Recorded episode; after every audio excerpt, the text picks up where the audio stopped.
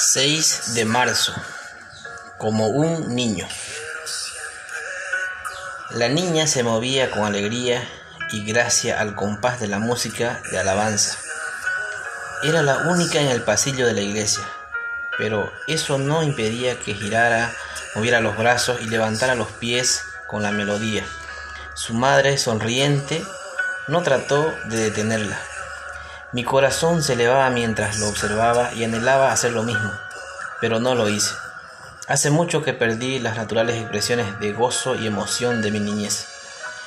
Aunque se espera que crezcamos y maduremos y dejemos las conductas infantiles, nunca es la idea que perdamos el gozo y la emoción, en especial en nuestra relación con Dios.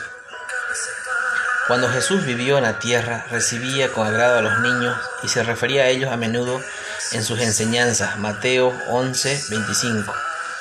En una ocasión reprendió a sus discípulos por intentar impedir que los padres acercaran a sus hijos para que Él los bendijera. Les dijo, dejad a los niños venir a mí y no se lo impidáis, porque de los tales es el reino de Dios. Marcos 10, 14. Jesús se estaba refiriendo a las características infantiles que nos preparan para recibir la salvación en Él, gozo y emoción, pero también sencillez, dependencia, confianza y humildad. Cristo está esperando que corramos a sus brazos, con el corazón abierto y el gozo y la emoción de un niño. Padre, ayúdame a ser como un niño en mi relación contigo